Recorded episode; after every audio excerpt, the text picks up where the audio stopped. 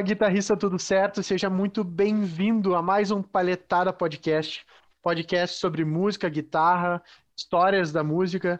E como tu sabe, sempre a gente uh, recebe um convidado por semana diferente aqui. Antes de chamar, de apresentar nosso convidado, preciso me lembrar sempre da nosso patrocínio. Nós somos patrocinados pelo mestre do feeling, Pablo Klein, o melhor curso de feeling na guitarra do mercado guitarrístico aí do, da internet. Uh, somos também patrocinados pelo nosso YouTube, porque a gente ainda não pode monetizar, porque tu ainda não te inscreveu, tu ainda não deu like, tu ainda não compartilhou o vídeo, a gente ainda não está conseguindo monetizar esse canal do YouTube. Então te inscreve, dá like, compartilha para teus amigos aí. Lembrando que toda quinta-feira sai um podcast. Toda terça-feira de tarde, às três da tarde, tem um, uma aula muito pica. Aí, ó. O convidado já sabe que pode falar palavrão, não tem problema. É, é muito não, pica, não muito pica que sai que o Pablo dá lá no YouTube ao vivo, direto para ti. Se tu tiver pergunta, ele vai te responder, ele vai conversar contigo ao vivo ali e ele vai resolver todas as dúvidas que tu tem sobre guitarra e como e te ensinar como tocar com mais feeling na guitarra. E aí, Leozinho, beleza? Como é que estão? E aí, pessoal, beleza? Depois dessa meia hora de introdução, começamos nosso podcast, quase encerrando já, porque são muitos patrocinadores e acaba que metade do patrocínio é pega nosso período de né? É isso aí, o podcast foi esse hoje, então, valeu. Um abraço. e aí, Pablo, como é que vamos, beleza? Fala, gurizada, tudo certo? Como é que vocês estão? Mais um episódio do Palhetada Podcast aqui. Sempre um prazer estar aqui, sempre muito divertido. E hoje a gente está com um convidado especial aqui, um brother nosso lá do Canadá, Rodrigo, Rod Rodrigues, né? Eu chamo de Rodrigo aqui, mas porque eu sou íntimo, né, velho? É outro, outro papo, né? Outra conversa. Eu chamo do, o nome do cara. Nome artístico é para os outros. Amigo das estrelas. Como é que tá, mãe, Rodrigo? Tudo certo? Ah, tudo bem, tá tudo ótimo aqui. E, né, a gente está nessa, nessa loucura. É, quem não tá, né? Quem não tá, né? Não é, tá. Oh, já saiu as vacinas aí? No Canadá, como é que tá? Aqui começou a vacinar em dezembro. Ah, já tá ah, bem mais avançado, então. Na verdade, não. Não? não. não. Mas por quê? Porque tá atrasando tudo, né? Porque é aquela coisa, as vacinas aquelas são todas importadas, né? Então, o que, que acontece? Elas estão, elas vêm dos Estados Unidos e da Europa. Então, acho que eles estão esperando tanto a Europa quanto os Estados Unidos, eles estão esperando controlar lá para poder mandar todo o que precisa mandar para cá, né? Então tá bem lento aqui. Tá bem Pode lento. crer, nisso, nisso a gente está em vantagem, então, porque o Butantan aqui está fabricando. Então é por isso que, também que, que foi. Eu não entendi o porquê tanto da necessidade do Butantan fazer parceria e fabricar, mas acabou de me explicar, provavelmente, porque se a gente fosse depender da importação 100% das vacinas, a gente tava. É, com certeza. Como a gente está aqui. Massa, que loucura, que loucura. Na Austrália, a princípio, tá já era, né? Eu tava vendo esses dias um vídeo na internet sobre surf e os caras estão, tipo, lá a galera já nem usa máscara mais. Mas é ah, é que tipo, eu na ilha, né? Então, eles não fazem divisa com nenhum, com nenhum outro país, né? Então tem isso, acaba beneficiando eles também, né? Então, claro, e consciência da, da, das pessoas também, né? Opa, eu, quase que eu, eu, eu, eu, esses dias, esses dias caiu na live, cara. Blum, nessas partes. Gambiarra, né, velho? Se eu mostrar pra vocês, tá em cima da caixa de sapato aqui, mas vambora. Massa, massa. É o PC Porra, da Xuxa com o tripé da, da Grandene. É, é, por aí, por aí. Pô, ficou melhor, cara. Show. Aí tá top, tá top. Melhorou. Rodi, deixa eu te perguntar aí para poder te conhecer. Uh, cara, qual é a tua história com a música, da, de onde que tu é, é, como que surgiu a música na tua vida e até onde tu, tu está no presente momento, assim, como é que como é que toda essa tua história aconteceu? Tá bom. Eu comecei quando eu era criança, na verdade eu comecei cantando. Eu não canto mais, mas quando eu era criança eu cantava por causa da minha mãe. Ela, ela cantava em casa, assim, mas sempre aquelas rodas de churrasco da família. Minha mãe estava sempre tocando violão e cantando. Sabe? Minha mãe sempre cantou muito bem, né? E, e daí, por causa, por causa dela, né, por influência dela, eu acabei começando a, a cantar e, e tal. Eu lembro que quando eu era criança, eu cheguei até a fazer uma participação num show de uma dupla sertaneja chamada Alain e Aladim, não sei se vocês conhecem. Não. Era uma, era uma dupla da região lá, eram tudo conhecida, eles to, estavam tocando em tal lugar, meu pai conhecia um deles, falou, ah, meu filho e canta, quer cantar com vocês. Eu tinha uns seis anos, assim, sabe? Mas enfim, mais tarde acabou pintando a bateria na minha vida. Né? Olha só. Pois é, eu ganhei uma bateria de um amigo do meu pai, e, e daí eu comecei a me interessar pela bateria, mas eu já gostava de guitarra, só que eu não tinha, né? Eu tinha violão, já estava tocando, fazia algumas aulas de violão com a minha prima, mas não era bem o que eu queria, né? Eu queria guitarra, mas então eu estava meio que dividindo entre o violão e, e, e, a bateria, né? E daí, depois, quando eu tinha uns 13, 14 anos, daí eu ganhei minha primeira guitarra, daí eu, né, eu já estava tocando, acho que uns 12, 13 anos, eu já estava tocando bateria e violão, assim. E daí eu comecei a guitarra, nunca mais parei, né? E, enfim, aí já vai fazer o quê? Quase 30 anos. Então, Nossa. Eu tenho esse rostinho de bebê, mas. é muito skincare. e, e, tu vive da música hoje? Tu vive da guitarra? Como é que é? Sim. Sempre vivi, da, sempre vivi de música. Minha vida toda, na verdade. Comecei dando aula quando eu tinha 18 anos e até hoje sempre vivi de música. E é difícil, Ué. né? Mas a gente, a gente consegue. Tu era de que, de, é de que cidade aqui no Brasil? Eu sou de Bragança Paulista, uma cidade que fica a 70 quilômetros de São Paulo. Uhum. Na verdade, vocês são todos do Sul, né? A família do meu pai é toda do Sul. É mesmo? Poxa, que legal. De onde exatamente eles são? Eles são, na verdade, eles, é, bem espalhados, assim. Eu tenho primos em, em Gramado, hum. eu tenho... Mas a grande, a grande parte da, da, família do meu pai, eles são de Lages, em Santa Catarina. Ah, mas eu também tenho, eu tenho primos em Caxias do Sul. e, onde, eu, onde eu moro? É, é, então, tenho, a família do meu pai tá toda espalhada no sul. E daí tem umas primas na Europa também. Tudo alemão ou italiano, né? É, é um dos dois, né? É. é. Eu, sou, eu sou mistura de alemão com italiano. Eu sou de, eu sou de alemão com português. É? Pode crer. É. Show de bola. E, Rodrigo, conta uma coisa. E como é que foi a, a tua a parte de formação na guitarra? Tu foi sempre autodidata? Tu, tu, estudou em algum lugar específico? Tu fez aulas com professores variados? Como é que foi a tua jornada no, uh, no aprendizado da guitarra de forma geral? Tá. Bom, na verdade, eu não. Eu não sou autodidata. Eu sempre fiz aula. Desde o, desde o início, eu sempre fiz aula. Eu gosto de fazer aula. Sabe? Eu gosto. Gosto de aulas de cursos e tal. Eu sempre estou comprando cursos da internet também, porque eu gosto de, né, de aprender, sempre me atualizar e tal. E, mas não, então eu fiz aula com alguns professores aí que todo mundo conhece né? Tipo o Edu Edanui, eu fiz aula bastante tempo com ele. E eu fiz aula com o Moser também. Uh, fiz algumas aulas com o Kiko, também, o Kiko Loureiro. Fiz com o Zaza, o André Hernandes. Daí eu me formei no GT, no que eu acho que era era GT, né? Daí transformou, se transformou agora junto, eles mixaram com, com a School of Rock e tal, né? Então eu, eu me formei no GT, mas daí depois mais para frente eu acabei fazendo também faculdade Daí eu me formei alguns anos atrás, aí, na verdade. Fiz faculdade um pouco mais, mais tarde, assim, sabe? Eu fiz, eu fiz, na verdade, licenciatura em música. E é isso, né? Daí um curso aqui, um curso ali, alguns cursos online que eu, que eu fiz também. Fiz alguns cursos da Berkeley também, uhum. online. E foi bem assim. Massa. Show de bola. E, cara, eu, pelo menos para mim, é curioso, eu queria entender como que tu foi por causa da música que tu foi parar no Canadá? Uh, como que tu, que tu foi parar no Canadá, assim? Tá. Bom, a história do Canadá é o seguinte. Na verdade, a história do Canadá começou na Bélgica em 2014. Então, e como que tu foi parar na Bélgica? o que aconteceu foi o seguinte: eu tive uma oportunidade para poder dar aulas na Bélgica por um mês. E que tinha um amigo meu que morava lá, ele estava ele tava indo para o Brasil de férias, ele precisava de alguém para substituir ele lá. E, na verdade, eu tinha colocado, eu colocava alguns posts no Facebook, assim, em francês, porque eu tenho duas primas que moram, uma na Suíça e uma na França. E eu estava estudando francês, porque eu queria ir visitar elas e tal. E acabou que ele acabou me perguntando, né, olha, pô, eu vi que você está estudando francês e tal, você não quer vir aqui para me substituir? Na, né, que eu estou indo para o Brasil. Eu falei, lógico, né? Daí eu fui. Né, fiz a loucura de ir, né? Sem falar a língua direito. Nossa, olha, foi uma aventura assim que eu lembro que no, no meu primeiro dia de aula ele já não estava mais lá, ele estava no Brasil e tal. E eu tinha ido tipo duas semanas antes para conhecer todos os alunos e tentar, né, e tal. E olha que já fazia um ano que eu estava fazendo aula de, de francês.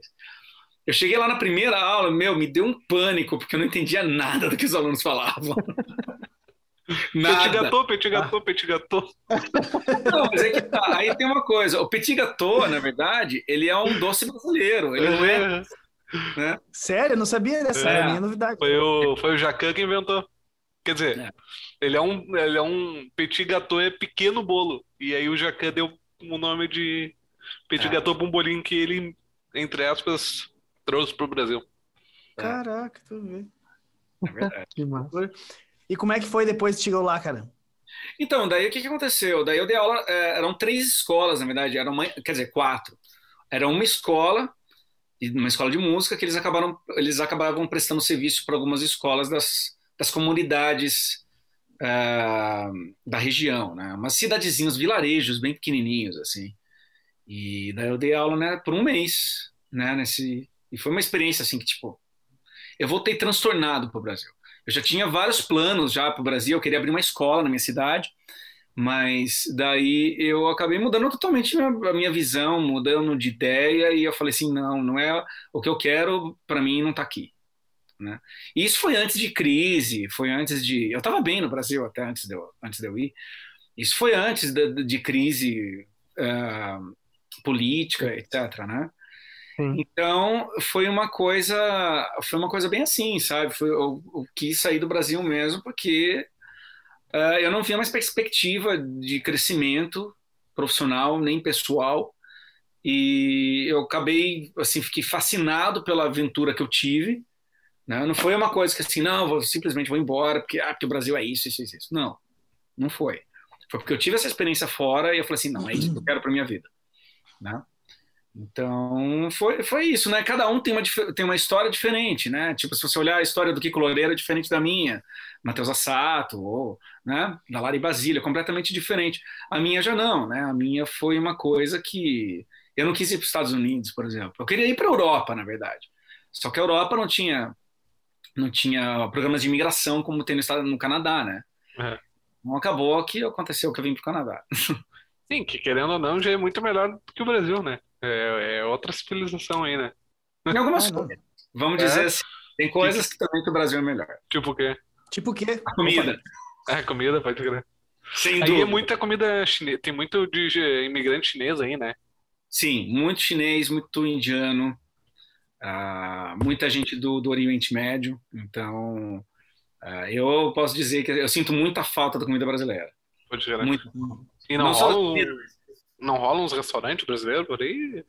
Sim, mas é um pouco longe de onde eu moro, é um pouco caro demais, sabe? Então, é bem, é meio elitizado, assim, a comida brasileira aqui é meio elitila- elitizada, assim. Pode Comida brasileira, comida italiana, italiano é caríssimo aqui.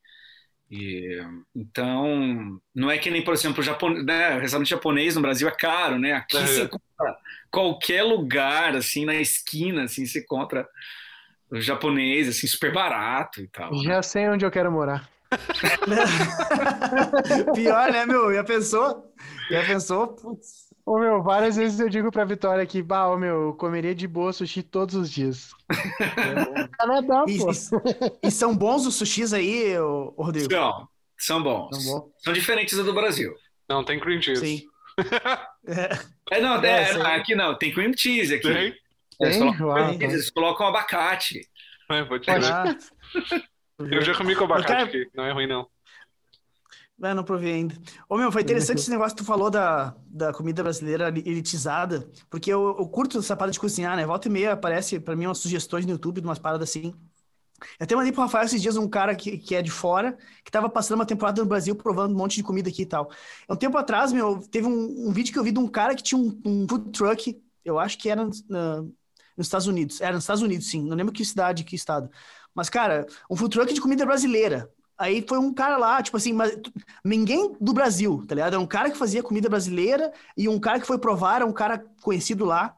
E, meu, a comida brasileira do cara era umas feijoadas, assim, que tu não acredita. Tipo assim, ó, jamais alguém ia fazer uma feijoada que o cara fez lá, porque o cara botou, eu acho que deu uns 200 reais pra fazer o feijão do cara, de, de tanta coisa ab- absurda, assim, que tinha. E, caríssimo, nem lembro o que, que tinha. Eu lembro que me chamou a atenção, tipo assim, cara, mas isso não é comida brasileira, tá ligado? O brasileiro come arroz, feijão, no máximo bota um bacon, uma linguiça e PT saudações, tá ligado?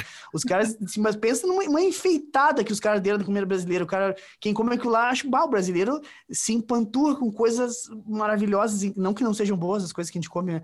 Mas os caras, ele, realmente elitizaram a parada. Com certeza é super cara a comida brasileira, porque os caras fizeram um troço muito mais refinado do que é na verdade, assim. Eu achei bem, bem curioso aquilo lá.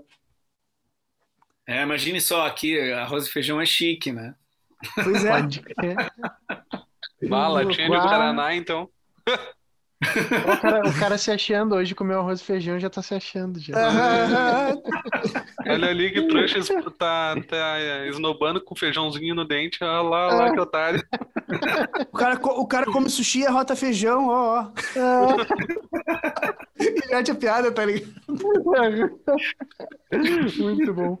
Ô, Rod, deixa eu te perguntar, meu, aqui no, no Brasil, eh, qual foi, qual- quais foram as influências de músicas ah, que tu teve, assim, lógico, por, por exemplo, eu, gente- normalmente o cara que toca guitarra tem muita influência de rock, Guns N' Roses, sabe, aquela, aquela parada toda, assim, mas, tipo, tu chegou a tocar em alguma banda brasileira, assim, que tocava, sei lá, sertanejo, esse tipo de coisa, tu chegou a ter alguma influência ah, desse tipo de música ou não?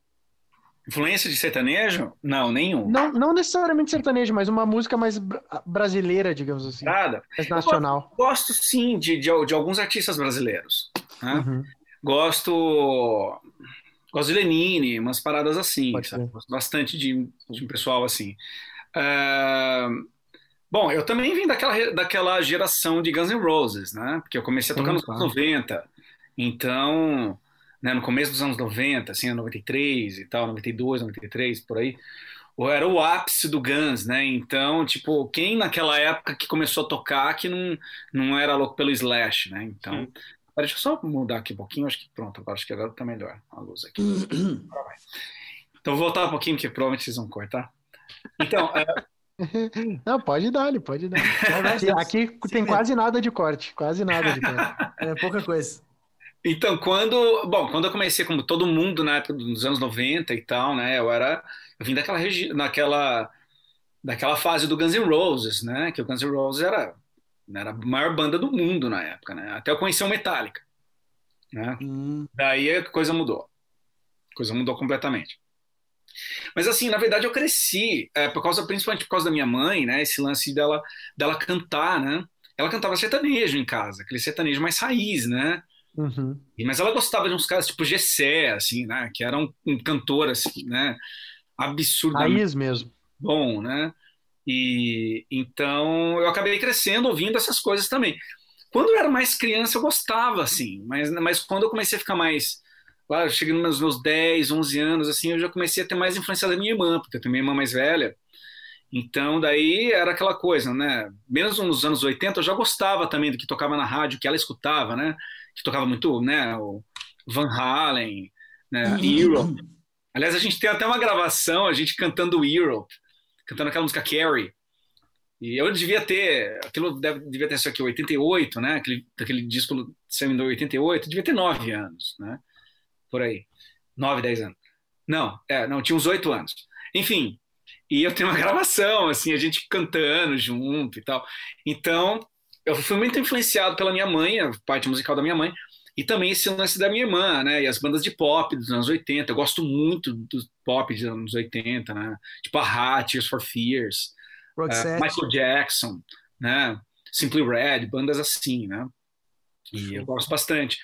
Ahn, eu acho que eu saí um pouquinho da, da pergunta, não foi? Não, mas, Não, mas vai lá. Tá, tá. É, é porque assim, meu, eu, eu te perguntei por, pra tentar entender ah, que é uma parada que, sei lá, me bateu na cabeça, assim.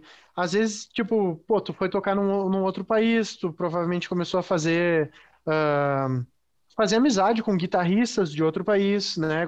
Provavelmente outros países, porque deve ter muita, muita gente que. Aquela coisa de, como eu disse, tem muito chinês, tem muito japonês, tem muito, sabe, é, é- é- esse, essa mistura, né, de, de povos, assim. E eu Sim. queria saber, cara, se em algum momento tu sentiu que a, a- a- porque esse som brasileiro ele tem muito aquela coisa, o swing, uma, uma parada um pouco diferente, assim. Se uh, tu, tu nota que a galera às vezes não tem quando tu toca, sabe? Porque a gente. Porque eu toco, minha, minha influência é rock, mas eu, quando eu toco um samba rock, às vezes ali, sabe? Tem um swing. A, o lance da palhetada, para mim, eu sou autodidata, eu não entendo muito o que eu faço, mas eu aprendi essa a malemolência da palhetada quando eu comecei a tocar samba rock, entendeu? E eu queria saber se, tipo, quando tu tá nessa, nessa mistura toda, tu nota que a, a, tu ainda tem alguma raiz assim que vem daquela só mesmo que seja inconsciente às vezes daquela parada brasileira ali de tocar um pouco diferente às vezes alguma coisa assim ah com certeza né por mais que por mais que eu não tenha influência de música brasileira na minha vida aquela coisa né aquele jeito brasileiro aquele swing brasileiro tá no sangue de todos nós né então é, isso não importa, até no, em outros estilos que eu vá tocar, né? Porque nem você até tinha perguntado, eu, não, eu, eu acabei esquecendo de falar se tinha tocado em bandas de estilo diferente. Sim, cheguei a tocar em banda de baile também, né? Quando eu estava no Brasil. Nossa. E pouco, pouco tempo, não era a praia que eu queria, assim. Mas cheguei a tocar até música eletrônica e tal, com banda, e era bem bacana, muito pop, muito classic rock. Mas mesmo assim, é, sim, eu acho que a gente tem um lance que é nosso, né? Esse swing, essa essa coisa que nós brasileiros tem até eu acho até quando a gente toca outros estilos né é, até eu já vi gente falando assim que pô vocês brasileiros falando para mim vocês brasileiros tocam a nossa música de uma forma diferente legal Nossa. então já ouvi pessoas falando dessa forma Rodrigo, diz uma coisa, é, vou, vamos falar um pouquinho mais sobre esse negócio que tu falou e como é que foi essa experiência quando tu tocou com baile no Brasil aqui e como é que tu chegou nisso? Que tipo de repertório tu fazia? Como é que era a parte de, de, de, de equipamentos? O que, que tu levava pro show? Como é que era a experiência de trabalhar como guitarrista de uma banda de baile? E que época era isso também, né? Sempre. É, é legal. É, faz bastante, faz bastante tempo isso, na verdade. Eu acho que eu toquei em banda de baile, foi, foi um período muito curto mesmo. É, uhum. eu, eu acho que isso foi em 2007, se eu não me engano. E, e, era uma banda grande, assim, era uma, era uma época que eu morei, morei cinco anos em São Paulo, e foi o primeiro trampo que apareceu para mim em São Paulo, além de dar aula, foi essa banda de, de baile, né? Era uma banda grande, até uma banda que tocava muito em casamento. Como é que fala? Aquele.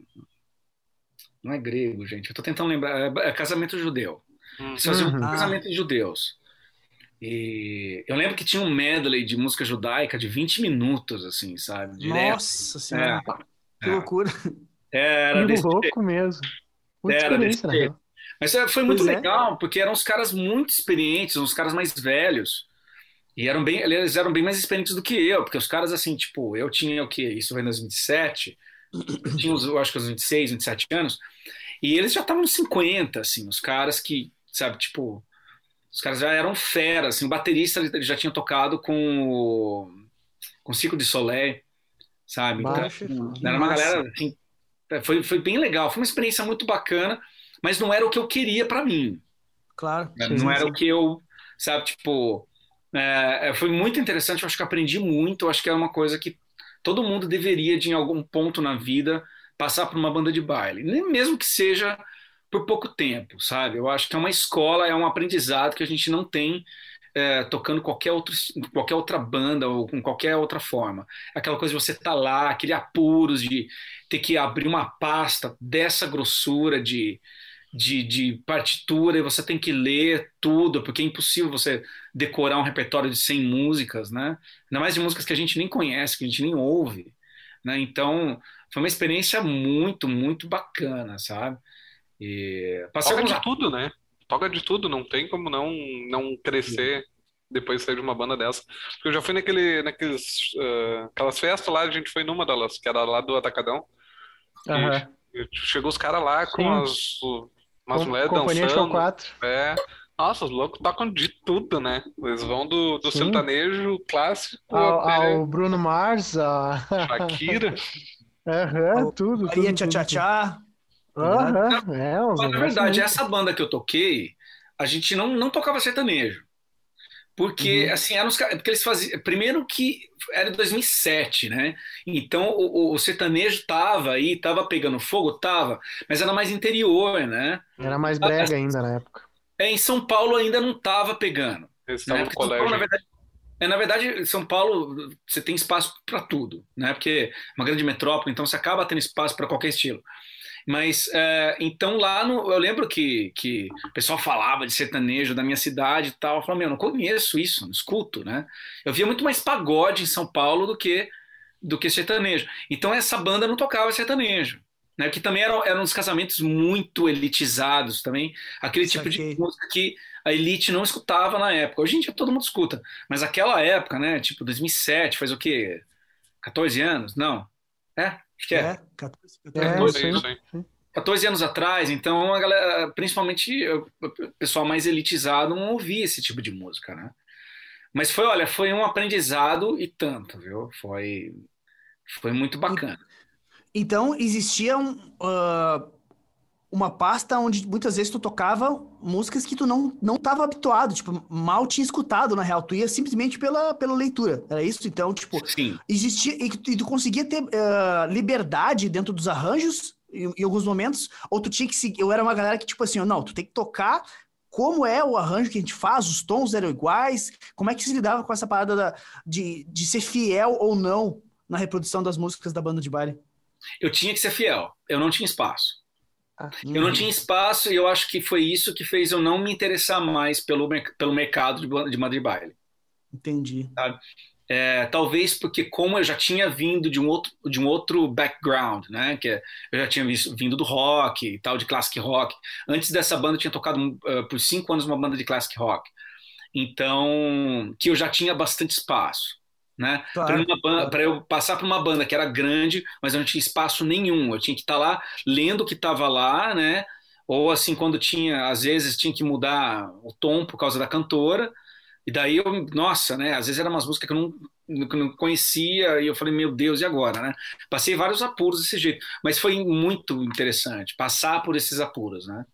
Então, mas eu acredito que foi por causa disso que eu não me interessei em continuar foi porque eu, porque eu não tinha espaço. E como é que era feita a remuneração? Se era tipo carteira assinada como um, um funcionário da, de uma empresa ou era tipo freelance, tu ganhava por show? Enfim, como é que funcionava a remuneração? Não, a gente ganhava, a gente ganhava por show, mas tinham, tinham pessoas que eles eram sim contratados. Contratados. É. é. Mas e foi assim, com, com dançarinos e tudo mais? Sim, Sim. Bem baile mesmo. Mas foi, mas foi muito, muito. É, mas foi um período bem curto, assim, sabe? Teve outras bandas que eu toquei em São Paulo, sim, sim. Tipo, é, que foi um trampo muito legal, que foi de tocar música eletrônica, que eu gostei muito. Foi um trampo muito. Como é que foi isso aí? Foi o seguinte: é, era uma cantora que naquela época ela tava até bombando. Vocês lembram daquela música Set Me Free? Uhum. Set, Set Me Free. Pode crer. Não, essa música aí, era essa cantora. Na verdade, ela é brasileira. Hum. Nem sabia, né? Mas ela é, ela é brasileira. Então, e ela tinha uma, ela tinha, na verdade, ela fazia os shows com um DJ, mas ela também tinha uma banda. Né? Que ela também tocava ao vivo, né? E a gente fazia uns outros covers, tocava umas outras coisas e tocava também essa música aí, né? E tinha uma outra música dela que ela fez também que a gente chegou a tocar. E que bombou depois, que chegou até a ser tema de uma de novela, que eu não lembro que novela que era. Mas a gente chegou a tocar, era muito legal, na verdade. Era muito legal. Na verdade, essa banda, eu, eu era, eu fazia, eu era sub da Tati Pará. A Tatiana ah, Pará, ah, claro. que era guitarrista. Porque, Nossa. na verdade, era uma banda só de meninas, né? Pode e, É, então, eu fazia sub pra Tati, só que daí depois, daí acabou, que a Tati saiu, daí eu acabei ficando na banda, mas eu acho que rolou dois shows depois disso. Daí depois ela parou. Ah, ela parou com a banda, na verdade, porque o DJ ele exigiu que continuasse só com, com ele. Então daí ela teve que parar com a banda. Ah, que cuzão. Pode crer. Mas foi, eu, eu, eu me diverti muito, muito mesmo. Eu gostei muito desse trabalho. Acho muito legal. Sabe? Foi muito bacana. Porque a Tati Pará é super bluseira, nem imagina fazendo um trampo assim. Pois é, pois é. E, e foi ela, né? Eu acabei fazendo esses subs para ela, porque ela, ela tinha outros trampos. E daí Sim. acabou rolando desse jeito, né? Aliás, agradeço, sempre agradeci muito a Tati por, por tudo isso. Massa demais. Muito massa. Que massa. Ô meu, eu tava. eu tava dando uma, uma fuscada nesse meio tempo aí. E eu tava vendo que tu tem. Tipo, tu tem cursos também, né? Não sei se tu vende curso online, pelo que eu vi, são e-books. Uh, E eu queria ver a- o lance da percepção que tu tem, porque pelo que eu vi, tu- o teu lance é mais é, meio- é internacional mesmo, assim, né? É um lance em inglês e tudo mais. E se tu nota, cara, alguma. Tem muita diferença do aluno de guitarra estrangeiro para o aluno de guitarra brasileiro? Eles falam inglês. Ah, oi! Na verdade, Mas- não. Muita diferença. Muita diferença. Vou Que falar sentido? uma coisa para vocês, que, que os alunos brasileiros eles têm mais sangue nos olhos. É mesmo? É mesmo? É mesmo? Que massa. Sim, vê. não, não se compara. Pra ser bem sincero, não se compara. Poxa, eu tô surpreso, cara. Tô surpreso mesmo. Eu achei que a resposta ia ser ao contrário, bem, né? bem Eu na também. sinceridade. Eu também pensei. Na verdade, é o contrário, porque o que, que acontece é o seguinte: aí a gente acaba aprendendo a tirar sangue de pedra. Sabe? Tipo, tem aquele cara que o pai comprou aquela guitarra bem simples para ele, não vou falar, não, não vou falar marcas, tá? Hum, Sim. Mas é uma guitarra bem simples. E o pai fala: não, você vai ter que estudar. Né? Compra aquele amplificador, sabe? Tipo, que compra na loja 100, né? Que dá para colocar tudo, né? Liga tudo né? no amplificador. E o que, que acontece? É, é, Eu vejo que ah, eles dão mais valor, entendeu? Enquanto que aqui não, assim, eu- tipo, o aluno já começa com uma Fender americana. Uma- algumas vezes com Gibson. Sim, sim. Uhum. Sabe? Então, eu tenho um aluno de 13 anos, ele é muito bom, ele é um dos meus melhores alunos. Mas ele tem, putz, ele tem um JCM 900 na casa dele, cabeça e caixa, ele tem um, ele tem um Mesa Bog, acho que ele tem um Mark V, ele tem uma Nossa. Ibanez Prestige, ele tem uma PRS, ele tem, o que mais que ele tem? Nem lembro mais o que ele tem. Só aí já dá pra comprar um apartamento aqui em Caxias. Ele tem, o, ele tem o sonho de todo guitarrista que já é alto nível aqui no Brasil. Aham, mais ou menos. Então, e, e- e- e- então isso é mais normal aqui, né? Aqui a molecada começa com Fender americana, começa com Gibson, começa com PRS. Não, PRS não digo, mas sim, é, o, o- o pior que você vai ver vai ser uma Fender Squire, sabe? É, é bem difícil você ver alguém com uma, uma coisa muito, muito ruim, sabe? É bem difícil, sabe? Mas eu acho que acontece isso. Eu acho que a galera aí acaba dando mais valor sabe?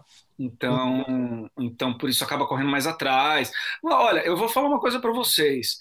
É nítido que a gente está vivendo uma, uma geração de guitarristas incríveis, né? E muitos desses guitarristas incríveis são brasileiros. E a Sim. prova disso, e a prova disso são esses concursos internacionais de guitarra, que sempre nos cinco primeiros tem sempre algum brasileiro. Se não tem mais de um, né? Então, isso é uma prova que a gente pode ver que né, a gente tem aquela síndrome de, né, de vira-lata, né? A gente sempre paga pau para gringo e tal, né? Mas a gente tem que ver que se ah, o cenário, a cena musical brasileira, se as pessoas se unirem mais, se ajudarem mais e ter menos, ter menos aquela coisa de tipo aqu- aquela briga de ego que sempre vai ter, né? Eu acho que isso é uma coisa que está enraizada no músico brasileiro, principalmente no brasileiro, porque a gente vive é uma, uma realidade é, muito complicada, porque a gente já cresce sabe, é, com, aquela, co- com aquele estigma de tipo que música é vagabundo, né? Pode crer. Então, a gente já tem a, a gente já tem o lance da, da baixa autoestima por causa da sociedade nos forçar, né, a acreditar que nós somos vagabundos. Então, acaba tendo aquela coisa, né, de a, a galera não se ajuda, é, aquela coisa, né, de ego e tal. Eu acho que se a cena musical brasileira fosse mais organizada, eu tenho certeza que a gente seria muito maior, sabe? Seria muito, muito maior mesmo. A gente trocou uma ideia com, com um brother nosso, que ele é tecladista, já tocou em umas bandas bem grandes. Ele falou bem isso, que o rock, a guitarra em si não é tão grande porque as pessoas não são unidas. O sertanejo se uniu, cresceu. O rap no Brasil se uniu, cresceu. E é sempre a mesma Exatamente. história, é questão de eu não vou ensinar o outro porque eu demorei muito tempo para aprender. Exatamente, exatamente. Aqui, aqui em Toronto tem uma cena de prog rock e metal que é bem forte. Que quem acabou puxando, bom, o primeiro que acabou puxando foi o Rush, né? Uhum. que daí depois, claro, né, tem... Hoje em dia, se for ver o Intervals, o Intervals é daqui, de, de Toronto. E, e, tem uma cena fortíssima aqui desse estilo, né, desse prog, gent e tal, né? E a galera aqui se une, sabe? A galera se une mesmo, sabe? De fazer festival e tocar junto e, e às vezes fazendo umas turnês locais. E, e, é bem assim, sabe? Tipo, se um dia uma banda tá fechando, no outro dia é outra banda que vai fechar. Não tem aquela, ai não, é, não eu que tenho que tocar por último. Não, aqui eu vejo que não tem muito isso, sabe? Então. E, e desculpa até te interromper, mas é uma parada que tá batendo aqui. E tipo, aí uh, o adolescente, né, que, que, que começa a tocar guitarra, que quer tocar guitarra, os pais têm aquele lance de ficar incentivando também, tá, beleza, tu pode tocar guitarra, mas tu tem que. Mas com o que que tu vai trabalhar?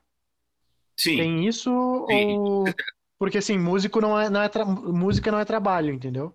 Com certeza, até mais do que aí. Entre aspas, É né? Porque quem tá nos ouvindo não tá vendo tuas mãozinhas, né? Ah, é, é, o Rafael fez sinal de aspas pessoal, só pra galera saber que, que foi uma ironia aí, uma parada. Eu acho que até mais do que aí. Sabe? Eu acho É mesmo. que- é, acredito que sim. Porque. Mas ah, eu acho que eu poderia dizer. As pessoas não são, não tem muito aquele lance, ah, que puto, você é músico, você é vagabundo. Não, mas eles querem. Eles querem sim que o filho faça uma faculdade e tal, né? Porque é aquela coisa, aqui eles já saem antes da casa dos pais, né? Não é que nem no Brasil que a gente acaba saindo perto dos 30. Não, aqui eles já saem 17, 18 anos, eles já caem fora da casa dos pais, né? Então, seja para, sei lá, fazer qualquer coisa, tocar, enfim, né? Mas claro que eu acho que tem sim, né? Esse lance de, de né, deles quererem que que os filhos façam uma faculdade e tal, né? Mas eu acho que não é tão. Mas é diferente do Brasil, Uhum. diferente. Não vai ter aquela coisa de se de, de desrespeitar o que o filho De quer. É mais um- menosprezar. é uma, é uma preocupação com a segurança do que um estereótipo, propriamente Sim. dizendo, né? Sim, boa. Eu acho que é, é bem isso, né? É bem isso mesmo. Isso aqui. Legal. É que nem no School of Rock do filme, né? O- Os pais não queriam deixar as crianças tocar porque tinha que estudar e não sei o quê. Vai ver que é mais ou menos isso.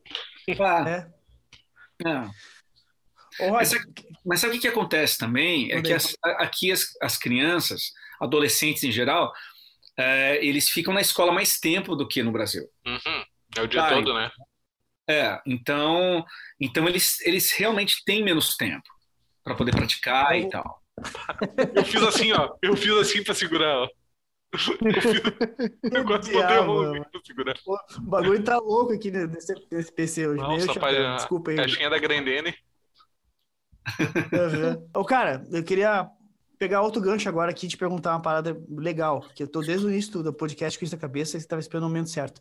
Tu falou antes aí na, sobre os, esses concursos, né, que tem internacionais, que, que as marcas fazem e tudo mais, né? Tem muito brasileiro, sempre tem, quase sempre tem brasileiro nas finais e tudo mais. Ah, recentemente, recentemente tu fechou a parceria com, a, com as guitarras da marca... Putz, esqueci a marca, é, é VO, como é que é o nome da marca? Vola. Vo- Vola. Vo- Vola. Eu tava É. com Voga na cabeça, Vola. E, cara, eu queria. Eu, eu lembrei porque tu falou que recentemente eles fizeram um, um- um concurso, né? E Sim. teve, teve brasileiro nas finais desse concurso aí também? Sim, teve. Teve um brasileiro. você chegou a ver? Teve brasileiro? Teve dois brasileiros? Não, teve um brasileiro. Teve um brasileiro. Poxa, a premiação era monstra, né, meu? Puxa, É. guitarra, o multiefeito da Boss GT1, aquele GT1 pequeno, GT1000 pequenininho, caraca, brutal, assim, a premiação. Acho que eu nunca tinha visto uma premiação tão massa, assim, num, num festival de guitarra que nem o desse. E olha, teve Muito mais legal. de 300 vídeos. Mais de 300 vídeos. Eu, eu tive que assistir todos. Porque foi a gente Ah, que tu fez votou, parte né? do- da comissão? Sim. Eu não sabia que tinha, tinha sido julgado. E como é que foi a- o processo da- do julgamento e tal, da avaliação? Não, na verdade, a Foi gente muito só difícil, assim? escolheu os nossos, os nossos cinco preferidos. Em Foi ordem. muito acirrado? ac- Foi muito acirrado, assim? Ah, Foi muito- tipo, foi. tipo, Foi, olha, daqueles 300 eu acabei escolhendo uns 30. Daí depois eu tive que escolher dos 30, escolhi 20. Daí depois, sabe, foi, Foi foi difícil. filtrando. Foi filtrando, foi Sim, difícil. sim. Foi bem difícil. Pô, aquela backing track lá tava, tava paulada, né? Um bagulho sinistro, as modulações e, a- e as trocas de tempo ali. Eu vi, eu vi uns vídeos ali, a galera brutal no- nos vídeos, muito massa mesmo. Sim. Um negócio muito, muito avançado, assim, muito legal. É, na verdade, a gente cara, tá que- essa geração, né? A galera, a galera tá num nível meio que, né? Não, Sim. nossa, Surreal. incrível. Surreal. E como é que foi esse negócio da parceria que tu fechou, da, desse endorsement com, a- com essa marca aí, velho? Como é que brilhou isso aí? Meu, foi indicação, foi tudo, foi tudo acontecendo, sabe? Na verdade, eu já tava, assim, eu tava numa conversa com uma outra marca, que, mas acabou que, tipo, acabou não, não acontecendo, sabe? Já fazia um tempo que eu tava, né, que eu tava, né, numa conversa, mas o que aconteceu é que o representante dessa marca aqui no Canadá eh, acabou mudando para os Estados Unidos. Então a coisa, a coisa começou acabou ficando mais complicada, sabe? E então isso que aconteceu, né? Daí acabou pintando a vola, né? Eu já gostava das guitarras, eu já, eu já achava bem legais, é, gostava do modelo, né? Eu achava bem moderno e tal.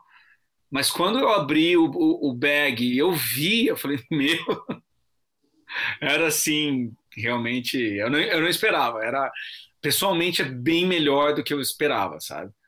Então, Legal. é realmente é espetacular, espetacular. Estou bem feliz mesmo com o instrumento. E também estou bem feliz com a, com a parceria que a gente está fazendo.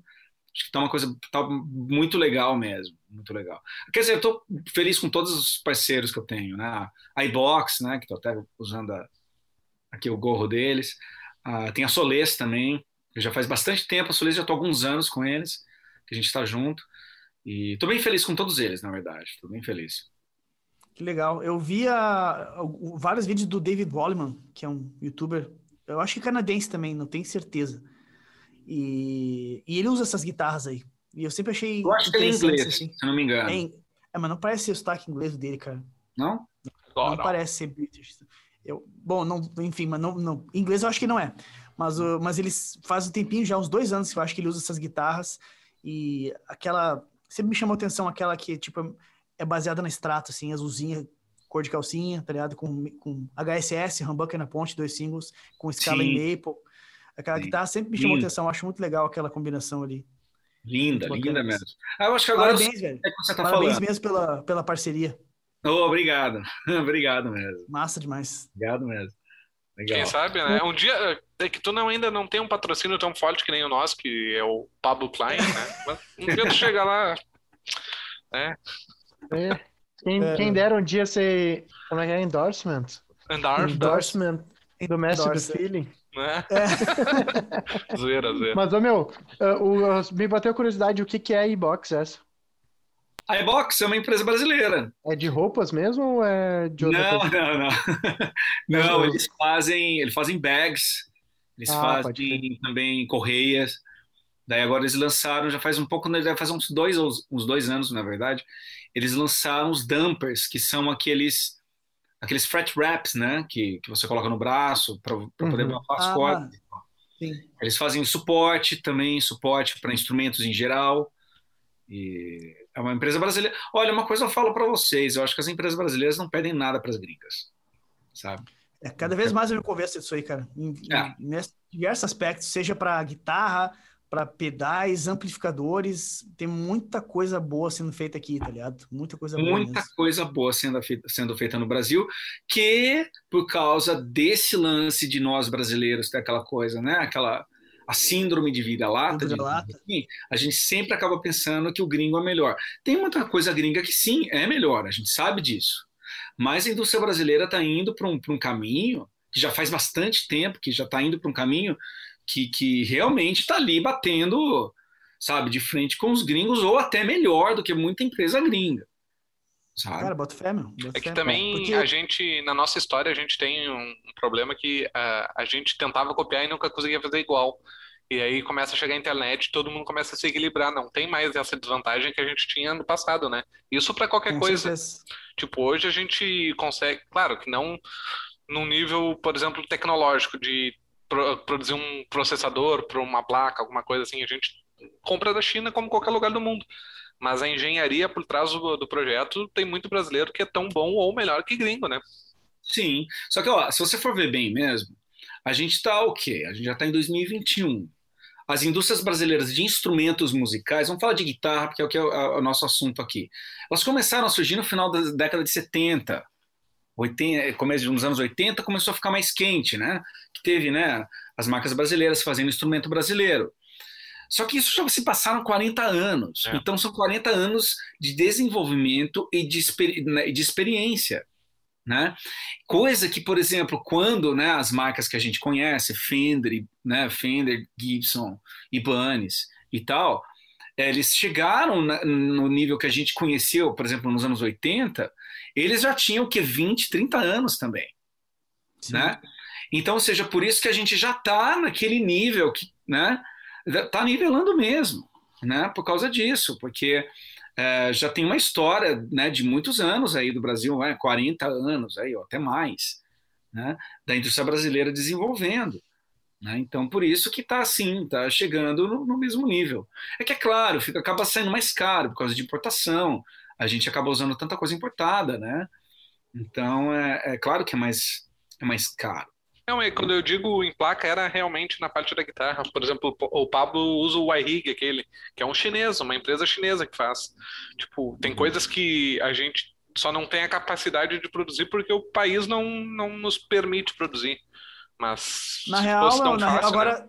descobri essa semana passada agora uma, umas duas empresas brasileiras que começaram a fazer um, uns negócios similares aí e estão começando a divulgar. Demorou até, mas, tipo, cara, é. eu, eu, eu, falei, né, meu, porque o iRig é um negocinho. Eu não sei se tu sabe o que é o iRig, né? Deve saber, né, Rod? Aquele. Sim. O mais antigo, aquele mais simples que tu plugava no iPhone, quando começou no iPhone, depois virou para Android também. Para poder tocar guitarra de fone, usando amplitude no, no, celular e tudo mais. E eu uso isso para poder fazer os, os, reels e tal. Eu pego a saída da, de fone da minha placa de som, passo pelo iRig, sabe? E plugo o, uh, no celular. Então eu consigo ter uma qualidade em mono, mas uma qualidade legal, sabe? De áudio e para poder fazer os vídeos de celular de forma prática, sem ter que baixar o vídeo para o PC, editar, sincar, sabe? Um negócio para produzir mais rápido mesmo. E, cara, se tu pensar, o Arrig é um troço que é muito barato. Eu paguei no, no, no AliExpress, tipo, é que eu tive desconto, mas vou botar assim, que, que é 2 dólares, 3 dólares. E possível que alguém não tenha o conhecimento para fazer um negócio desse aqui no Brasil, sabe? Então, uma hora ou outra, a galera ia se ligar e começar a fazer. Agora eu já vi que o pessoal tá começando a fazer e, e viram que, pô, o mercado das lives e tudo mais tá bombando, né, cara? A galera não tá conseguindo fazer show ainda, né? Para poder fazer uma grana, o pessoal faz live, bota lá o Pix e tal. É. E, cara, esse tipo de recurso para quem, para tudo, até para DJ, né? Tu pega a saída da mesa de som, pluga no iRig, bota o celular, manda o sinal, meu, e tá feita a festa, tá ligado? Então, é um tipo de coisa que a galera começou a fazer aqui agora, faz pouco tempo, pelo que eu vi e que demorou para fazer, na real. É verdade, é verdade. A, a, a, indústria brasileira é, muito, ela é muito quente né, em tudo, né? Por exemplo, agora que nem cenas de cursos online e tal, né? Que também todo mundo tem, e tá né, pegando, né? E, e tá forte e tal, que é uma coisa que não acontece tanto na gringa, sabe? Opa, sério mesmo? É, pra mim é novidade isso, cara. Não tem. Por quê? Por que tu acha? Qual é que é o, porquê? Porque, na verdade, é, você pode ver um, se você for olhar para os guitarristas gringos, né, eles têm pacote de lições. Você vai Sim. ver, tipo, o Tom Quayle, uh, quem mais? O Andy James, caras, esses caras assim, eles não têm um curso completo, que nem os brasileiros, né, que nem a gente tem no Brasil, né? E o Kiko está começando a fazer uns cursos em inglês também, se não me engano, né? Mas é que é, eu acredito que o gringo ele gosta mais do lance presencial, sabe? E principalmente aqui, esses países do norte, sabe, que, por exemplo, que faz muito frio, a gente acaba tendo que ficar no inverno muito tempo dentro de casa e tal. Então eles querem, eles querem ir ter aquela presença, aquela coisa mais física, entendeu? Tá, tem, você pode ver que tem muita gente fazendo esse, né, também cursos online, mas eu acho que é diferente do mercado brasileiro, né? Que o mercado brasileiro acabou ficando, né, tipo, todo mundo tem que ter um curso online hoje em dia, né? E que eu acho, né, eu acho que é ótimo também, né? Mas aqui na gringa realmente é diferente, é bem diferente, é mais pacotes de lições. Por isso que até, até ele estava falando sobre um lance Eu lancei o e-book e tal, né? Que é um, é um pacote de edição que eu lancei em formato de, de e-book também, porque se não fosse a pandemia, eu tava com um projeto para poder sair tocar, né? E daí eu ia ter o e-book para vender também, né? Uhum. Então eu fiz, por isso que eu fiz esse formato, entendeu? E... Entendi. Mas é uma coisa que rola muito na gringa. O, tu, hoje tu tem um. Tu, tu, toca em banda ou tu tem um projeto autoral teu? Como é que é que funciona? Autoral.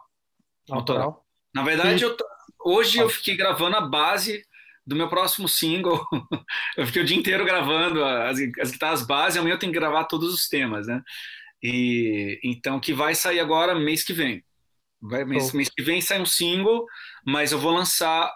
É, na verdade, é um projeto que era para ser um disco, e, e que a, acabou virando dois EPs.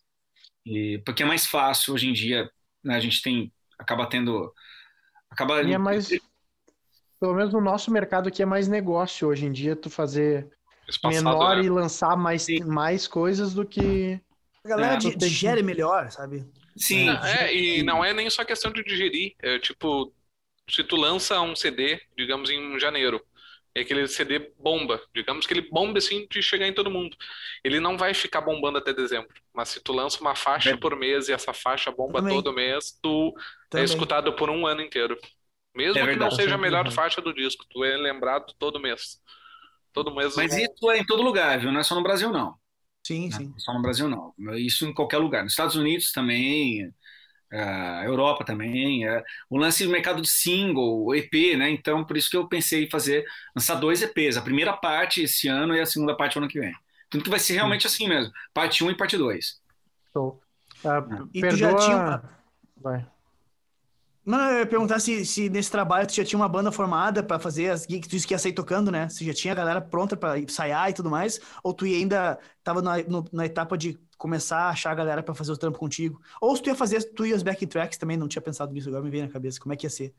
Na verdade, vai fazer com back track. Ah, pode crer. Porque aqui realmente acontece da galera tocar com back track ao vivo. Sabe? Certo. Eu lembro que até tem, tem aquele. É como se fosse um G3, né? Que, que é um projeto do Angel Vivaldi, que eu acho que chama Guitar. Eu não lembro qual é, mas eu sei que o Angel Vivaldi ele tem um, ele tem um projeto que também acaba juntando alguns guitarristas e tal. E, aliás, ele tocou aqui uma, uma vez. Mas eu vi que na, a, alguma, algumas partes dos Estados Unidos que ele tocou, teve um guitarrista daqui, que é aquele Cole Roland, que ele é um youtuber super famoso e tal, tem mais de um, um milhão de seguidores e tal, que ele foi fazer essa, essa turnê lá nos Estados Unidos com, com, com, com ele e foi no playback. Ele tocou playback. E tinha um outro guitarrista inglês também, que também acabou fazendo uma turnê nos Estados Unidos, o cara também tocando com playback. Né? Então aqui não tem tanto esse negócio de tipo, ah, o cara tá tocando playback e tal. Não, aqui, é, pelo menos o cara tá tocando. Sabe? Claro. Então a minha ideia era essa, fazer com playback mesmo. Se rolasse uma banda, sim, mas é. É não sei, eu acho que, sei lá, acho que é mais fácil, né? Então. Ah, claro, com certeza, muito mais fácil. Chega lá, tocar, o playback tá lá e beleza sabe? Isso aí. Uh, eu, ia, eu ia perguntar, tipo, até ia dizer, bah, desculpa um pouco da minha ignorância, porque eu, eu acho que na real até é legal essa parte do podcast, sim, porque a gente tá te conhecendo, entendeu? Não, não, não te conheço ainda, não conheço teu trabalho. E eu ia te perguntar, tipo, o teu projeto, ele é um projeto instrumental, não tem voz. Sim, instrumental. Instrumental. E tem, e tem cena para sair, para te poder fazer uma turnê, tu sair tocando? Como é que é que funciona aí? Tem. Porque aqui, aqui, é um pouco difícil isso, né? Não, até tem. Tem sim. Tem tem uma cena de música instrumental até que um tanto forte aqui, sabe? Mas até talvez até um pouco mais. Sabe o problema é aquele lance do apoio no brasileiro, do brasileiro. Uhum. Sabe? Infelizmente é isso, sabe? Aqui eles acabam abrindo espaço, mais fácil para poder fazer. Entendeu? Uma coisa que não tem no Brasil. Né? Uhum. E que tipo de lugar te seria esses que, que abrem espaço, Rod? É, bares e casas de show mesmo sabe? Acaba acontecendo e a galera se junta e faz e, sabe? Que massa. É, é acaba acontecendo bastante coisa, né? Então, eu tava com isso daí se não fosse a pandemia, né? Mas Infelizmente, né? Acabou. É, aqui no Brasil, pro cara sair fazendo instrumental assim, tu tem que ter tipo parceria com loja, sabe? Ter algum alguém por trás que consiga montar uma estrutura pra tu levar isso pra galera? Porque alguém abrir espaço, que nem tu, tipo, um dom de bar pra som instrumental, é que é. Não existe, né? A galera não. Sim, É, o- sim. Sim, e tem uma outra coisa também, que isso acaba desanimando muito as pessoas de fazerem trabalho próprio. Ah, sim. Com certeza. Então, que eu acho um erro. Eu, sinceramente, eu acho um erro, né? Claro que eu, eu entendo perfeitamente que, é, principalmente no Brasil, a gente sabe que a música é difícil, né? E, e a gente tem que sobreviver, a gente tem que fazer o que, o que, o que, o que a gente consegue pagar as nossas contas, né? Por exemplo, a indústria do cover no Brasil é muito forte. Aqui não. Sabe, por exemplo, no Brasil eu sempre toquei cover. Tive banda de som próprio também, mas o que me, o que me eu aca- acabava fazendo, eu, pagando as minhas contas, era dando aula e fazendo música de cover. Por isso que, por exemplo, lancei um EP em 2010 e agora vou lançar um outro em, em 2021, né, com dois singles no meio que eu acabei lançando, sabe? Então, mas a realidade é que é outra, que já dá para poder fazer um- o, o trabalho próprio, né? Aliás, isso é uma coisa que, que, que eu até acho errado, sabe? A gente, eu acho que a pessoa se dá conta o quanto ela acaba crescendo profissionalmente quando ela tem um trabalho próprio.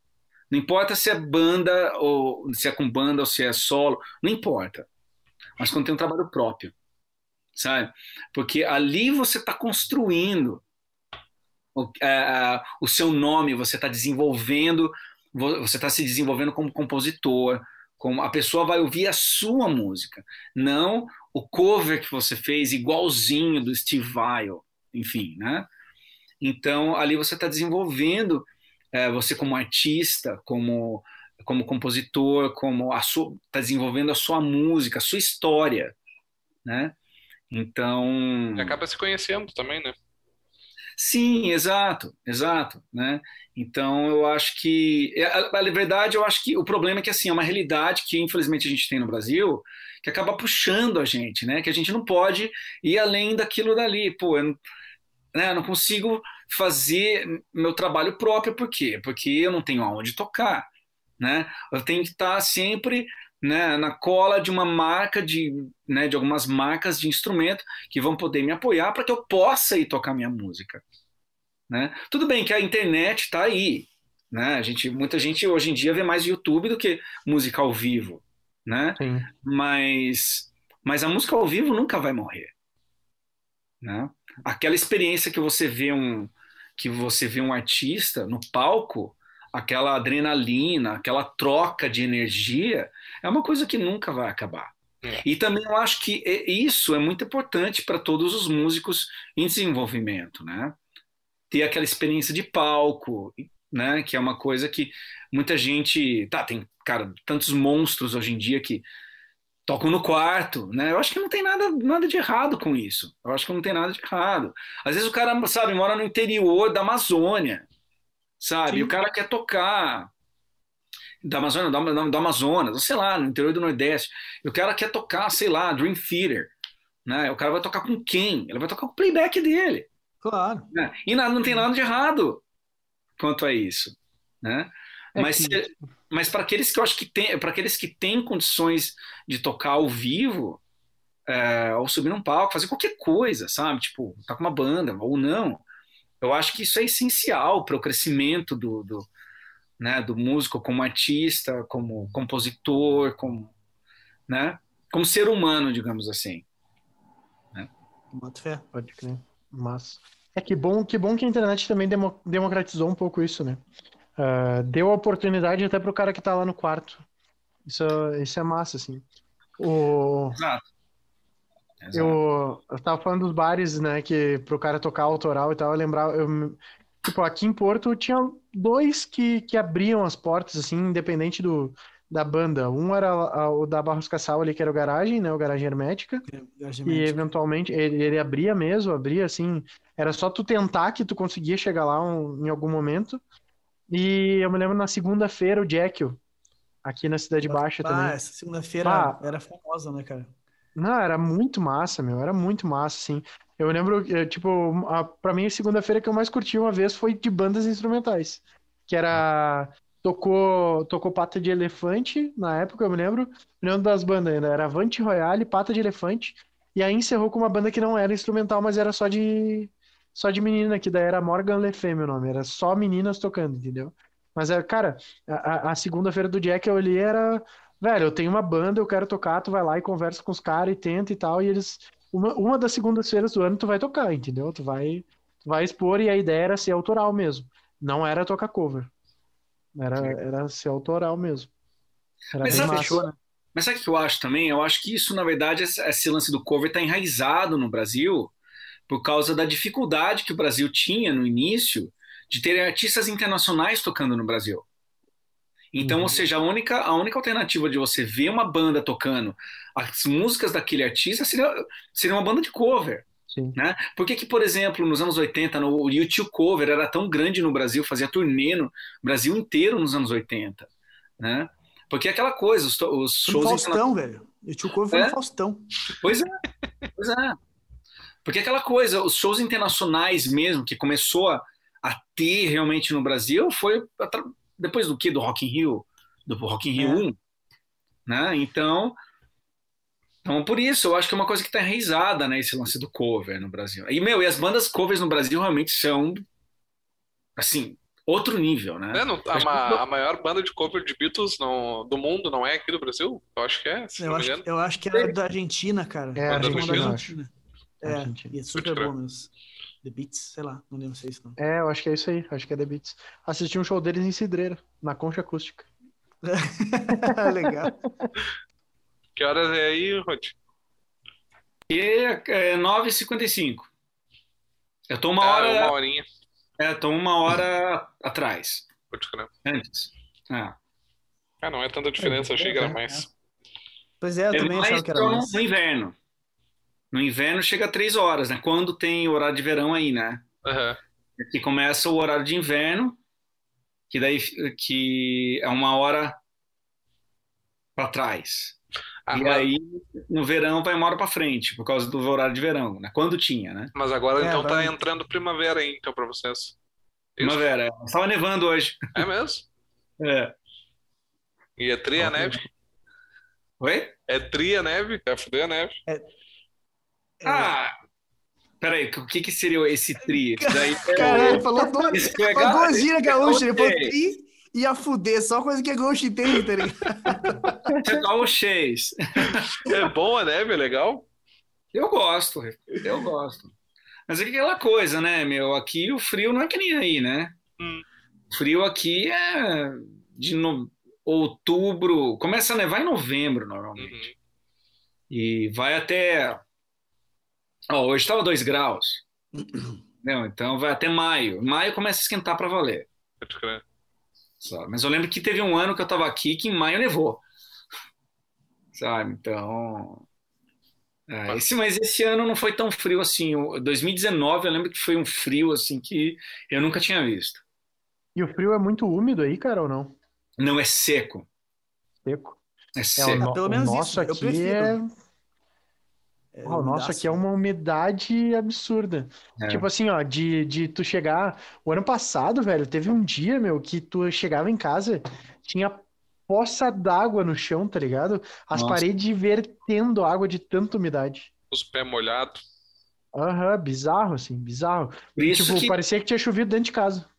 Por isso que aí acaba, aí a gente acaba sentindo o frio até mais do que aqui, né? porque o frio daqui é muito seco e o, e o, e o inverno é extremamente, extremamente úmido. Quanto Aqui chega é tão- a temperatura no inverno aí? Ah, eu já peguei aqui em Toronto, eu já peguei menos 25, com Ah, sensação de menos 34, 35. Meu Ah. Mas, tipo, isso na rua, né? Dentro de casa é bom. Ah, não, Calefação. dentro de casa é normal. Ah, ca- calefação todo mundo tem aí, certo? Né? Galera Dentro de casa é normal. Mas o grande problema aqui que eu não sabia, né, que foi o lance para cuidar dos instrumentos, né? Tem que ter um cuidado, meu, você tem que ter o do- você tem que tomar um cuidado triplicado com os instrumentos. Porque o Mas que por que acontece? No exatamente? inverno é muito seco, né? E, e- e enquanto que no verão é, é- é super úmido. Então as guitarras sentem pra caramba, né?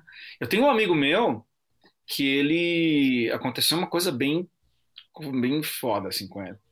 E que ele, ele tinha uma Music Man John Petrucci, Uhum. uma JP11, se eu não me engano, e com, com escala de ébano. E, por- só que o cara nunca cuidou, porque ele não sabia, brasileiro e tal, não sei o que, ele não sabia desse lance, né? Lances de temperatura muito brusca.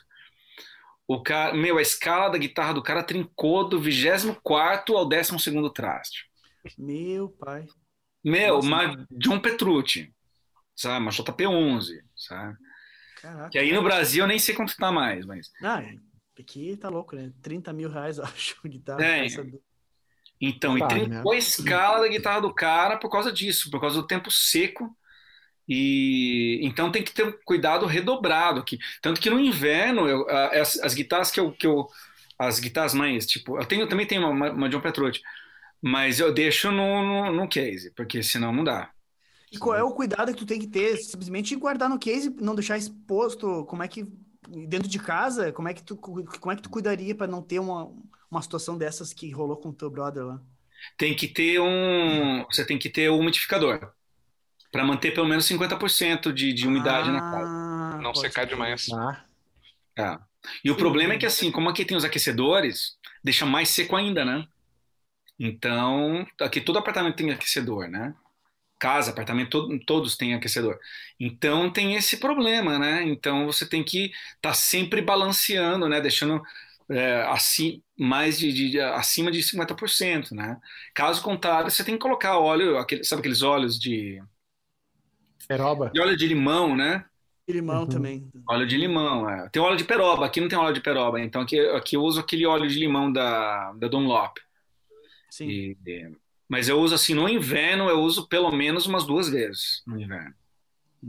Agora uma curiosidade, tipo, é muito caro essa calefação ou é, é tão normal que é barato?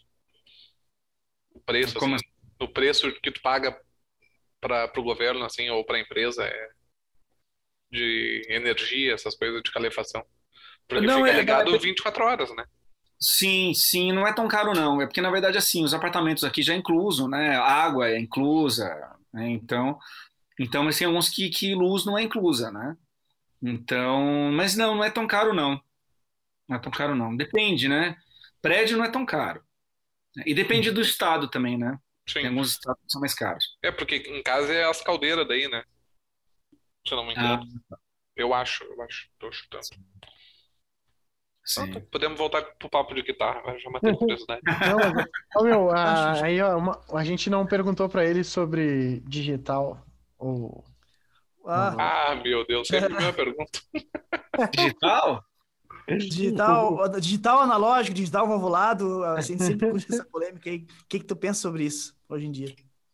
Eu, eu gosto de tudo. o que for mais fácil. Bom, então é digital. Se é mais fácil, é digital. Olha, eu te falo uma coisa. Eu sempre fui aquele cara plug and play. Sim. Sabe? Eu não tenho paciência para ficar fuçando. Sabe? Tipo, meu, quando eu vejo. Meu, a galera que adora fractal, né? Uhum. Fractal, todo mundo tem fractal aqui. Né? É, não é tão caro, né, cara? Que a galera não compra porque é muito caro. O que tem do supra-sumo do digital, É, e junto, junto com o Camper ali, né? Mas eu sim, que sim. A galera aqui acessível. usa mais fractal do que camper. E, meu, eu, ve- eu, eu lembro que uma vez eu fui, fui tirar um som com um conhecido meu aqui. Tava lá com o fractal dele e tal. É, tipo, não o hack, mas tava com, né, com multifeito. Meu, a Sim. hora que eu olhei aquele tanto de botão, falei, ah, não. Tipo, E o fractal em si dizem que é muito sinistro de menus e telas, é dificílimo de, de mexer. É é, eu, eu não cheguei a fuçar. Eu só sentei, peguei a guitarra, toquei e testei. É legal, muito bom. Já gravei com fractal já, mas não, eu não tenho paciência para mexer nos botões, sabe? Tipo, meu, Eu meu também não. lance, se eu pudesse, é que, meu, como eu falei, eu moro em apartamento, eu não posso ter. Eu tenho um ampli aqui, mas eu não posso ter o ampli que eu gostaria de ter, que seria plugar no meu, guitarra, cabo, ampli, pau para toda, toda obra, simbora, é isso, sabe? Mas para gravar em casa, eu acho que os plugins estão dando conta do recado e muito bem, né? Então, Sim, principalmente hoje em dia. Galera que curte som pesado, assim, esse, essa marca N- N- Nero, né?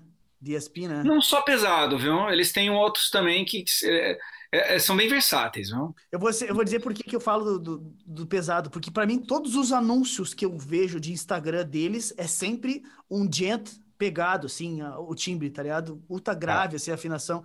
Eu nunca vi alguém fazendo um lance mais, mais vintage, sabe? Com os timbres dele. Talvez seja legal, mas para mim os anúncios sempre são mais nessa vibe. Talvez venda mais, né? Talvez eles, eles uh, acreditem que o público-alvo deles seja mais esse, por isso que os anúncios sejam mais voltados para isso. É, porque a galera vintage, que é o amplificador valvulado. Né? Um cara que curte Fender e, e é. um cara que curte Fender e curte um som mais vintage, ele quer um amplificador valvulado, ele não vai querer plugar no, no computador. Né? Cara, mas por exemplo, assim, eu curto sons vintage, mas tipo, a produção de conteúdo me obriga a usar o digital, tá ligado? Então eu Exato. curto e, e, por necessidade eu acabo usando, que tu falou do da a produção da de conteúdo que... e os vizinhos, né? É, também, né, os vizinhos. Aliás, aliás, meu, daqui a pouco se eu, se eu seguir falando muito alto vai ter, ó, puf, puf, pode saber as ve... Não, aqui de baixo as velhas são sinistras. Mas uh, tu falou da dificuldade de mexer, né? Sinistra. Mas é, mas são, são as velhas sinistras mesmo. As velhas arrombadas. Vou dar pra elas o leitinho de minha... o meu shampoo. Bah, os caras pegaram meu pé com o meu shampoo. Elas começam a tocar shampoo no Pablo da janela. É. Tu não e tá eu... ligado, meu, mas é as velhas que estão com o perfil fake te perguntando é, todos Elas estão perguntando esses demônios. É que pegue fogo no rabo delas. bravão, bravão. Não, mas cara... voltando, cara. Uh, só finalizar aqui, antes da gente finalizar mesmo, que o, o Rod falou sobre a dificuldade do digital, do, do fractal e tal eu uso a PodGo da Line 6, que é uma linha mais nova, assim, que tem todos os timbres da linha Helix, só que numa unidade um pouco mais compacta e com o processamento um pouco menor, que tu tem menos blocos que tu pode tocar ao mesmo tempo, assim. E o legal da, da PodGo é que é muito simples, o menu é muito fácil, é quase que estivesse mexendo nos pedais, assim, ao mesmo tempo, assim. E isso foi uma coisa que me atraiu muito, porque eu, cara, na época, não, quando eu comprei, nem teria grana comprar um camper, eu, é bem mais barato, metade do preço, vamos dizer assim mas eu pesquisei todos para ver assim. E, cara, o Camper eu achei super complexo de mexer também. Até por causa da tecnologia, do lance de fazer as clonagens do Camper, né? Que tem aquela parada toda. E, nossa, eu realmente, eu curto digital, mas eu sou bem mais plug and play, sabe? Porque eu venho da, da Vintage, sabe? Eu sou que nem tu, assim, não, depois lance plug and play, gosto dos pedais, gosto de fuçar, mas não, mas não tem aquela paciência de pegar um pedal de drive com seis, sete botões, por exemplo, sabe? Eu curto do drive, ganho, Tony e bora para braço. Então, uh, tem digitais mais complexos e outros mais intuitivos, com certeza, hoje em dia no mercado. Por isso que eu gostei do Neural. Eu, tô, eu tenho usado o Neural já faz um tempo já. Eu estava usando o Bias, eu usei o Bias, gostei do Bias, mas o Bias você tem que fuçar mais. É. Né? Quando eu experimentei o Neural e eu vi que, meu, é plug and play, é, meu, tipo, é aquilo ali, foi meu, é isso aqui. Massa. Pô, eu gostei. E eu achei ele bem versátil. Ele tem, eles, eles têm os outros. Eles têm os modelos de assinaturas de alguns, alguns guitarristas e tal. E eu lembro que tem um. Se eu não me engano, é o Corey Wong, que é um guitarrista que é um funkeiro e tal, né? Então tem uns sons mais vintage naquele lá. E, então eu gostei por ser simples de mexer, plug and play, sabe? Então eu gostei, achei super bacana. Aliás, eu tô gravando meu disco com, com o Neural. Show de bola. Tô gravando com o Nero. Né? Mas quando for... interface de áudio. Oi? Guitarra dieta, interface de áudio, tudo processado no, no MacBook. Ah, mais fácil, né? Mais fácil. Então. Uh, porque aquela coisa, eu, tô tendo, eu já tô tendo que gravar à distância, né? Sim. Então, os, os músicos são todos brasileiros, tô gravando com a galera no Brasil. Sim, eu e... falou isso.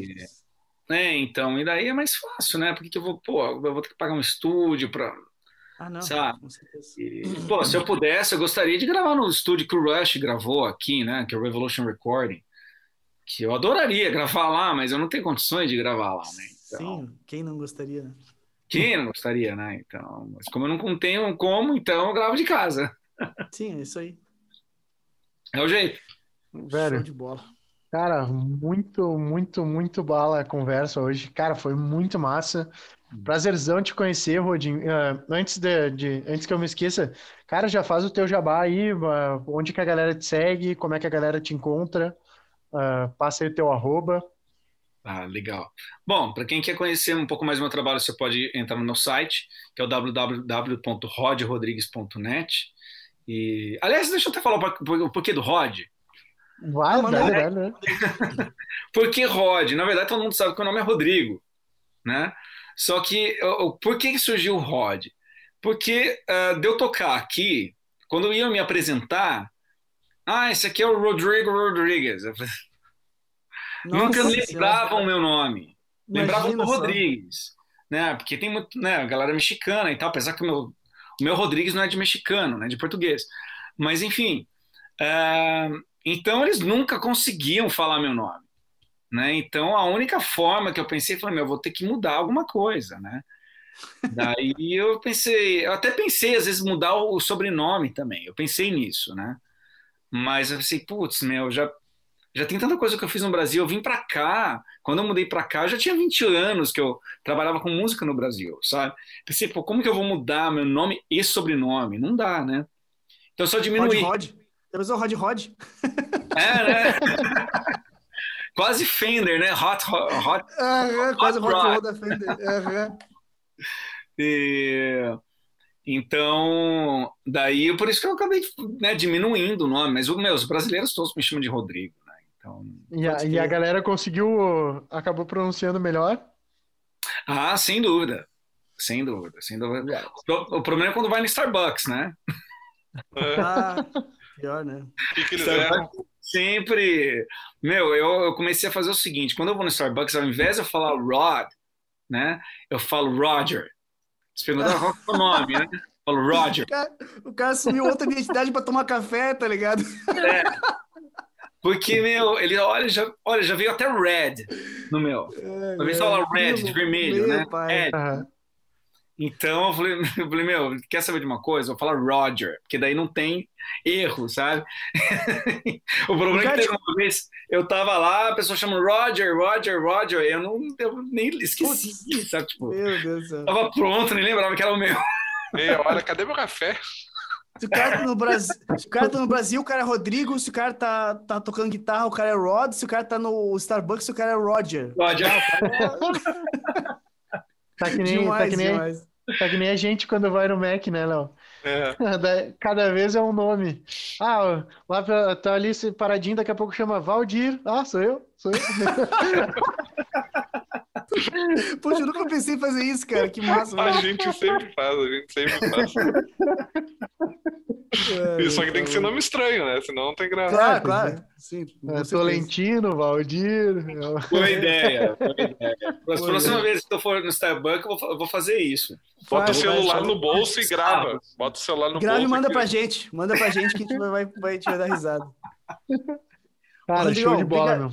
Obrigadão mesmo por ter aceito, cara. Foi ah. muito massa. Com certeza a galera uh, passou a te conhecer melhor, assim com a gente. Eu achei muito massa a tua história. A gente tinha trocado uma ideia via Instagram e tal. Eu sempre perguntei pro Rodrigo, bah, como é que funciona esse negócio de morar fora e tocar? Eu sempre tem essa curiosidade, né? E, cara, de verdade, muito obrigado por ter contribuído aí. Foi muito divertido também. E sucesso na tua jornada aí como músico. Obrigado, obrigado mesmo. E a gente vai estar sempre te acompanhando, com certeza. E qualquer dúvida que tiver e a gente puder te ajudar, estamos aí sempre. Legal, obrigado pelo espaço aí, gente. E, tá, então, do, do Jabá, então, gente, Isso. confira no site, que é www.rodrodrigues.net. Podem me seguir no YouTube também, Rod Rodrigues, né? youtube.com barra C barra Rod Rodrigues. No Instagram, Rod Rodrigues Oficial, com dois Fs. E é isso aí, gente. Obrigado mesmo. Tem um novo single pintando agora no próximo mês. Vou ter mais um, mais um pack de lições também, que vai sair agora o próximo mês também. E é isso. Obrigado mais uma vez. Nosso obrigado de coração. Foi muito legal conhecer vocês. Conhecer, né? Espero que o pessoal curta aí. Valeu, valeu. Obrigadão. Se tu nos ouve até agora, guitarrista, não esquece de deixar já o teu like, te inscreve no canal do YouTube, ou se for Spotify, Deezer, Apple, já, já favorita aqui o podcast segunda a domingo, de segunda a segundo, conteúdo direto todo dia no Instagram. Segunda blog, terça live, quarta quartos do palhetada, quinta ou palhetada, sexta, sábado e domingo, sempre tem um conteúdo, uma sacada para aumentar teu feeling na guitarra e tu desenvolver cada vez mais a emoção no braço da guitarra. fica esperto, já te inscreve, bora sangrar os dedos e emocionar os corações.